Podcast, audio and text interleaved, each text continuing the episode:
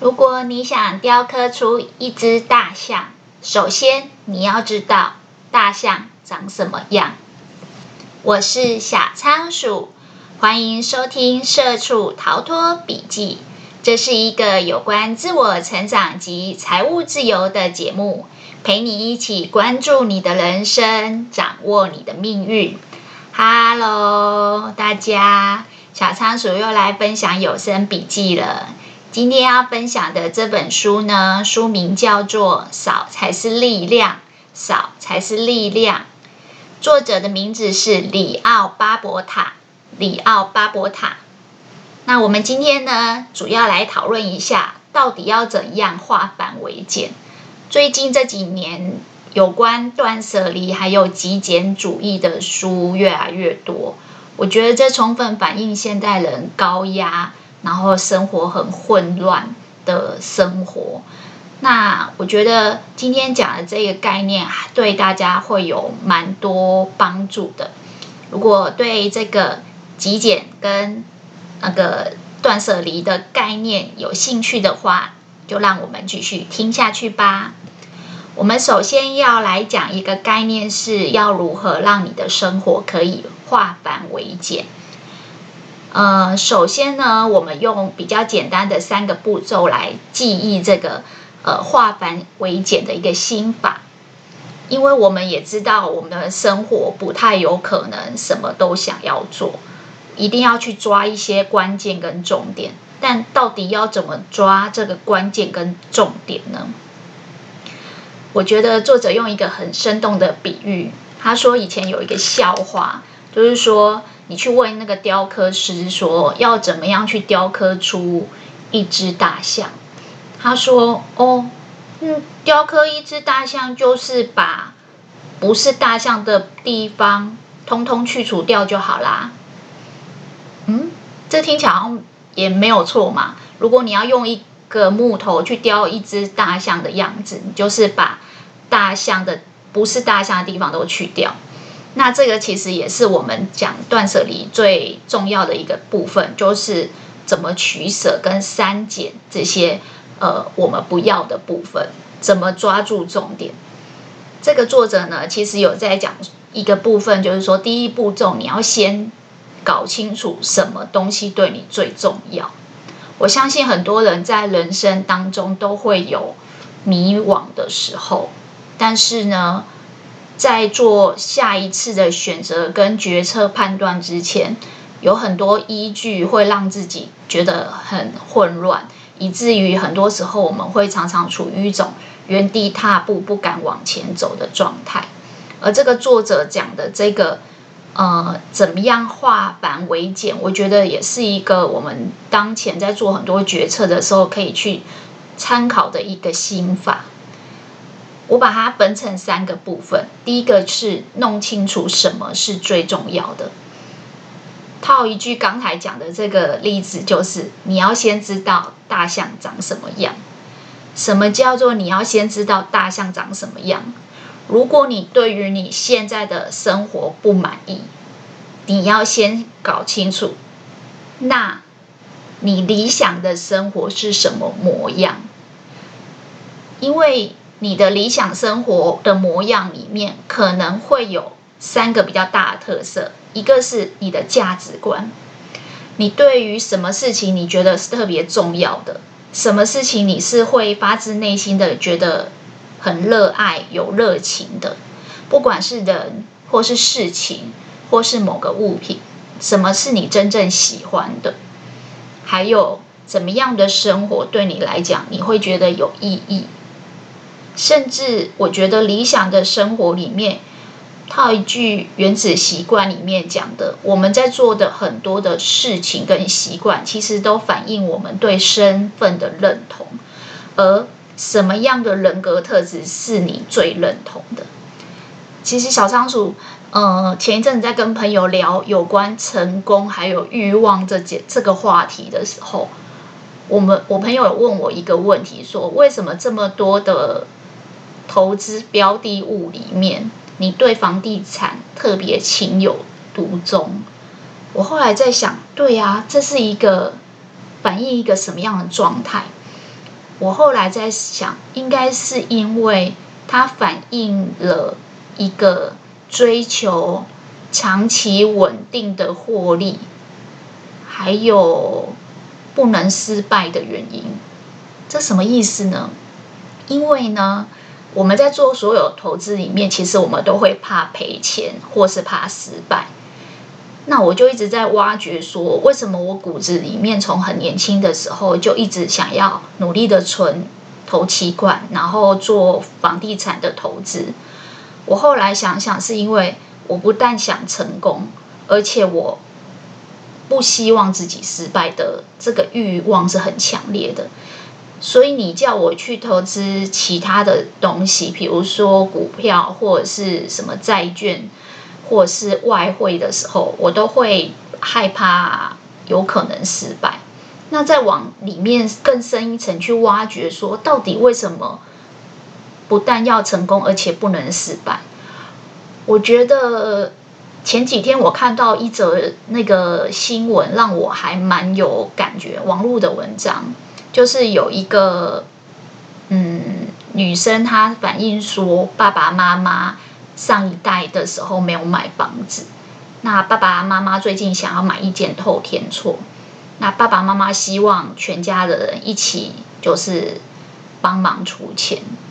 他们家有几个女儿跟几个儿子，那爸爸妈妈想要买一间九百万的透天厝，然后他想要把嗯就是。就是这个房那个头期款让大家来分摊，其中几个女儿的收入比较好，因为已经成年出社会了，所以他希望大女儿跟二女儿都出个一两百万，但是其中小儿子的收入比较没有，所以他说小儿子可能就出个五万十万这样子，然后他说如果是这样子的话，他想要把房子就是登记在儿子名下。那这个网络上的那个网友就开始热议这个话题，说为什么爸爸妈妈上一代自己没有买房子，要买房子的时候又一定要登记在儿子的名下？他说，呃，这个很多网友反映说啊，这反映老一辈的人比较重男轻女啊，可能觉得。就是儿子未来会有婚嫁，会结婚，所以应该登记给儿子。那女儿虽然出的比较多，可是我觉得里面还有一个最夸张的，就是包含每个月的房贷都希望女儿们帮忙出。那当然，网友的建议都是说，在法律上如果登记给儿子，未来就是儿子。爸妈如果走了以后，可能这个兄弟姐妹之间会为了这间房子而撕破脸，所以都不建议。那我就诶觉得对啊，为什么我当初会想要有自己的房子？我后来想想，也可能跟这个有关。我之所以养成理财的习惯，甚至对房地产情有独钟，我觉得应该跟我的父母那一代也是比较重男轻女，他们也是认为说房地产应该要留给儿子，所以我在蛮小的时候我就知道我可能要靠自己。要自己打拼，所以，嗯，在身份上的追求跟认同的时候，我的价值观上是，爸妈一直洗脑我们说，这个留给儿子是应该的，呃，你们以后会嫁人，你们也有老公会帮忙或什么的，所以，如果我不想要仰人鼻息，或者是为了房子跟哥哥或弟弟，就是有任何的。呃，这叫什么撕破脸上法庭的事情？除了爸妈小时候就开始洗脑我们以外，我觉得我也开始洗脑我自己，就是要靠自己。那我觉得这个在很深层的价值观跟认同里面，我觉得我是不想做仰人鼻息的人，我是想做一个有骨气的女人。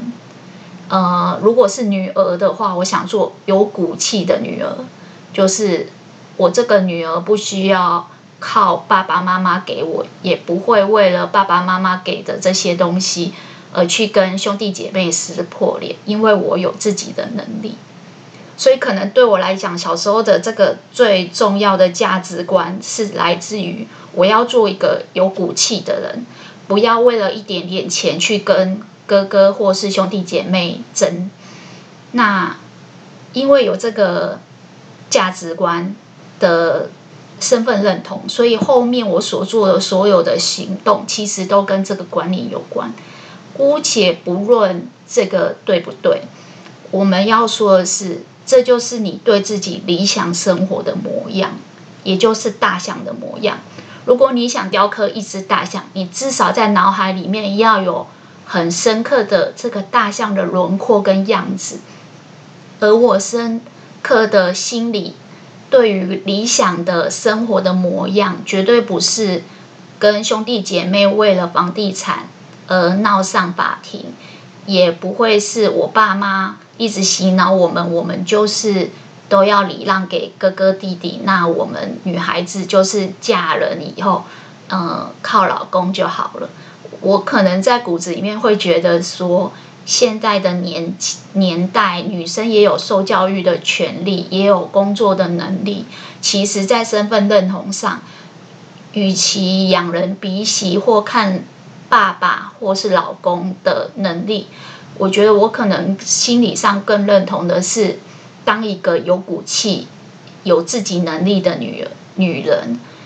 还有一点啊，其实我们听那个长寿新人生在讲那个平均寿命，都会发现一件事情：女生的寿命其实都比男生长，所以这是平均啊。所以其实，呃，比较之下，不管是爸爸或者是老公，你要依靠，还不如靠自己。终有一天，你得靠自己。为什么不现在就开始培养那样的本事？因为有这样子的强烈的价值观，所以引起了我后面的所有选择跟判断。那姑且不论这个是对错，但是你要搞清楚你最理想的生活是什么，你最重视的，你觉得最有意义的价值观是什么，你最热爱的是什么。以我而言，我就很清楚知道，我不会想要为了一点点。资产去跟兄弟姐妹闹不和，因为对我来讲，家人还有感情，呃，这些对我来讲很重要。所以我知道爸妈的担忧是什么，我也知道唯有靠我自己努力，我心理上的那些不平衡也会慢慢的被淡化掉。这个概念有一点像什么？我们在职场或在生活上，难免都会遇到。呃，酸民或是负面的人，当你遇到的时候，你会很生气，也很挫折。但是，怎么样可以让你对于这些生气跟挫折，在心理上平衡掉，甚至有一天回头感谢他？很多人离职，可能是因为遇到不好的长官，相处不好，压力越来越大，后来压垮那个骆驼的最后一根稻草发生了以后，你可能就离职了。刚开始你可能心里还无法就是去调试这个心情，但是等到有一天你的成就慢慢累积，然后你过得还不错的时候，其实有时候你反而会回过头去感谢这个所谓的负面的贵人，因为他让你更清楚看到你想要过的生活的模样。所以这个作者一开始就有说，如果你想要雕刻出一只大象，你要知道大象的模样。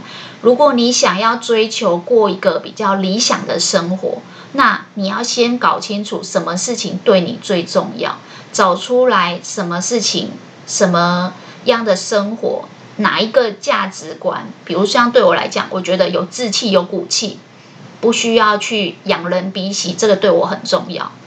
那什么对我很热爱？我喜欢阅读，我喜欢呃手作，我喜欢花艺，我喜欢这一些就是呃可以有创造力、有创意的东西。我知道这些东西对我重要，然后对我来讲有热情。那我在做这些事情的时候，对我来讲有意义。所以我在身份认同上，我追求一个独立自主，而且有自己嗯培养自己本事的个性。那因为这样子，我会去设定目标，所以你先知道你理想的生活的模样以后，你就可以去设定你的年度目标、你的每个月的目标，然后你的每天目标。为什么呢？因为你设了这些目标以后，接下来你做的所有事情，你都可以用这一句话去检视，那就是我今天做的对我今天的目标有没有帮助？如果没有，往后面排。我们的时间精力有限，每天要设定一个最主要的目标去完成、去实现。以小仓鼠来讲，现在我的最主要目标就是当 Podcast 的节目主持人，所以我每天早上除却基本的早餐啊、喝咖啡这些杂事情以外，我第一件事情就是阅读，就是写脚本，就是不厌其烦的反复阅阅读跟写脚本，去过滤出我觉得整本书最好、最精华、对我最受用、对其他人也最有贡献跟启发的内容。如果我花了时间去过滤这些东西，可以让大家在工作很忙碌之余，直接截取这本书的精华，怀纳我可以做，而且可以帮到别人。所以这边有一句话，他讲得很好：你搞清楚你真正的需求，你会消除你大部分的欲望。比如说，有时候我们早上起来还是会想要放松一下，想要划个手机，想要做什么。可是你真正的需求跟需要跟目标是，呃，我等一下要录节目，我现在要赶快把脚本弄好，而且我要把脚本弄得，呃，精益求精，用的越好越简单，这样子我等一下讲起来会最顺遂，然后我提供出来的节目内容也会最优质，所以这个就是你每天的思路，你的 priority，你要分清楚你的。主要跟次要目标，然后抓住这个每天的重点，每天每天做，累积二十八天、三十天就是这个月，然后做十二个月就是这个这一年。当你这样子的概念慢慢慢慢的累积，它就好像在呃浇花，每天灌溉、灌溉、灌溉、灌溉，有一天你就会看到它开花结果。这些东西都是靠每天累积来的。其实所有事情都没有奇迹，所有事情都是从累积来的。而最一开始，你要怎么去过滤、跟筛选、跟判断什么是你今天该做的，什么不是你今天该做的？最重要就是从你的价值观去找清楚你什么是你最重要的，然后去设定你每天的目标。设定了以后呢，用什么去检视？去看看你现在要做的这件事、这个任务、这个工作，是不是可以带给你最大的回报？这些回报不一定是马上立即的，但是在长期来讲，它对你来讲是最大的回报。比如说，小仓鼠觉得做节目，不管对其他人的启发大或小，可是它是一个慢慢堆叠的过程，然后。它堆叠的也包含我自己脑袋里面的思绪的清晰程度跟思绪的澄澈程度。当我的思绪越清晰，未来我判断事情跟做决策的能力越来越好。不管我创什么业，都可以做得很好。所以要从每天很多的杂事。很海量的资讯，每天打开手机，打开脸书，那么海量的资讯里面，慢慢慢慢的过滤到最后，你只需要每天做两到三件最关键的事情，这很重要。那为什么要这么做呢？因为你要把你所有力气留在这个最重要的事情，它会联动到的是你的目标，还有你认为你是一个什么样的人，你的价值观。那这是第一个，搞清楚你的理想生活是什么样子，什么对你最重要，大象长什么样，在你内心有很深刻的轮廓。接下来做什么？你要怎么雕刻出一头大象？就是把不是大象的通通去掉。其实我觉得很多人都认为断舍离就是丢东西，错。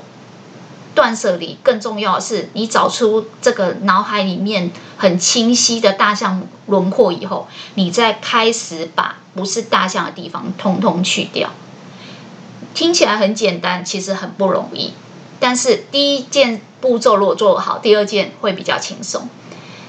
我们要开始慢慢的去删掉、简化，甚至限制、减少一些任务。这些任务可能是无关紧要的，可能相对没有那么重要，可能很重要但不急于一时，或者是其他人可以替你做的。有时候我们会过度的跟朋友承诺一些事情，很容易轻易的答应，然后奉献自己的宝贵时间。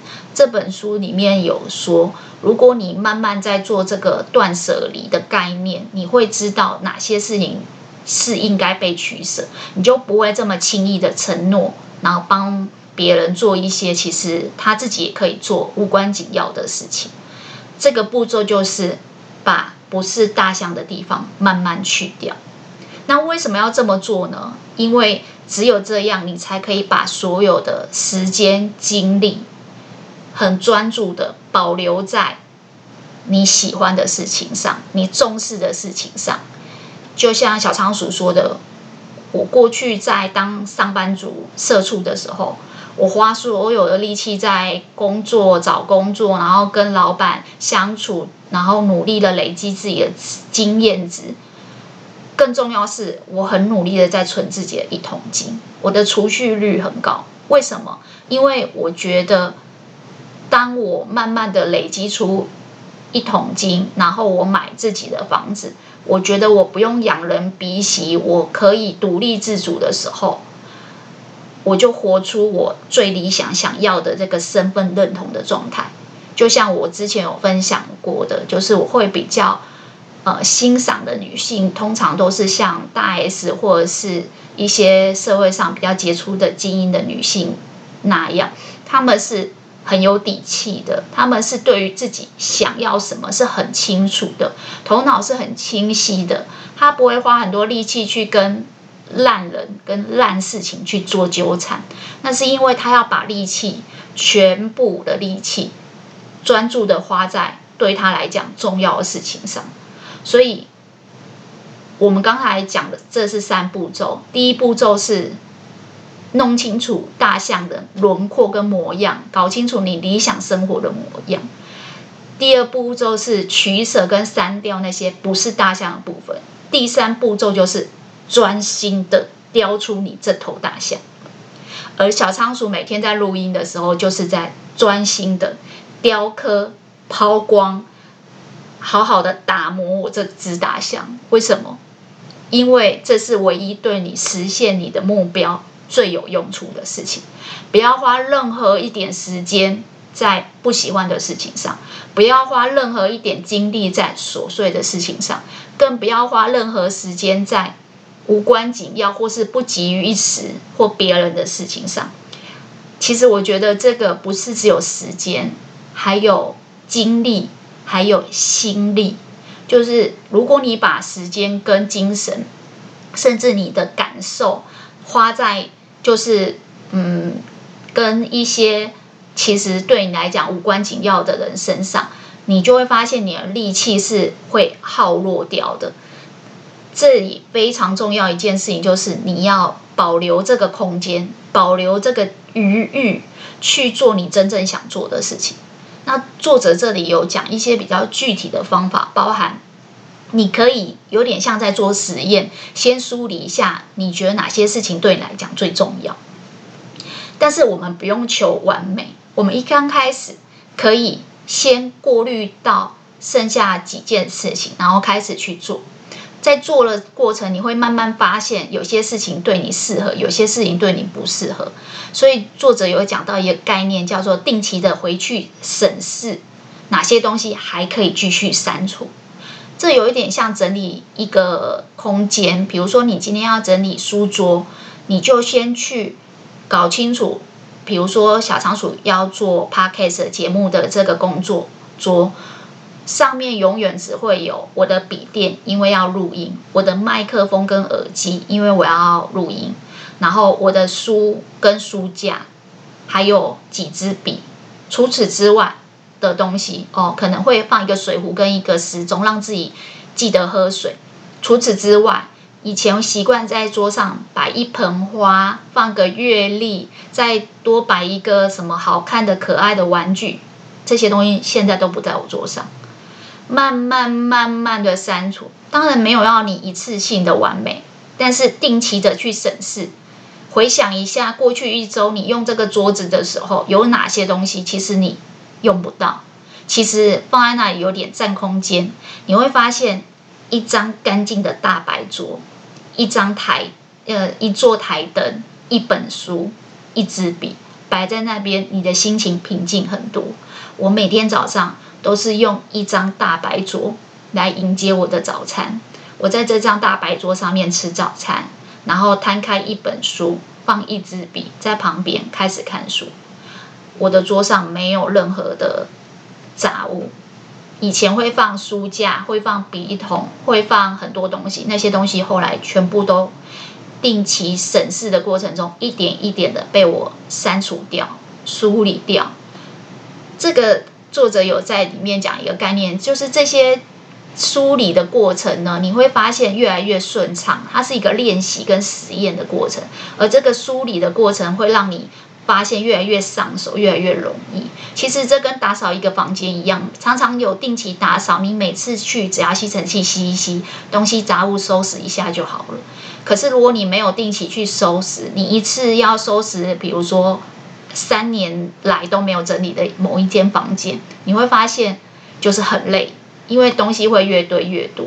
那为什么要定期收拾呢？因为我们会有新的累积，可能前两天又买了什么东西，或是来了什么账单，拿回来就顺手放桌上，后来东西又越积越多。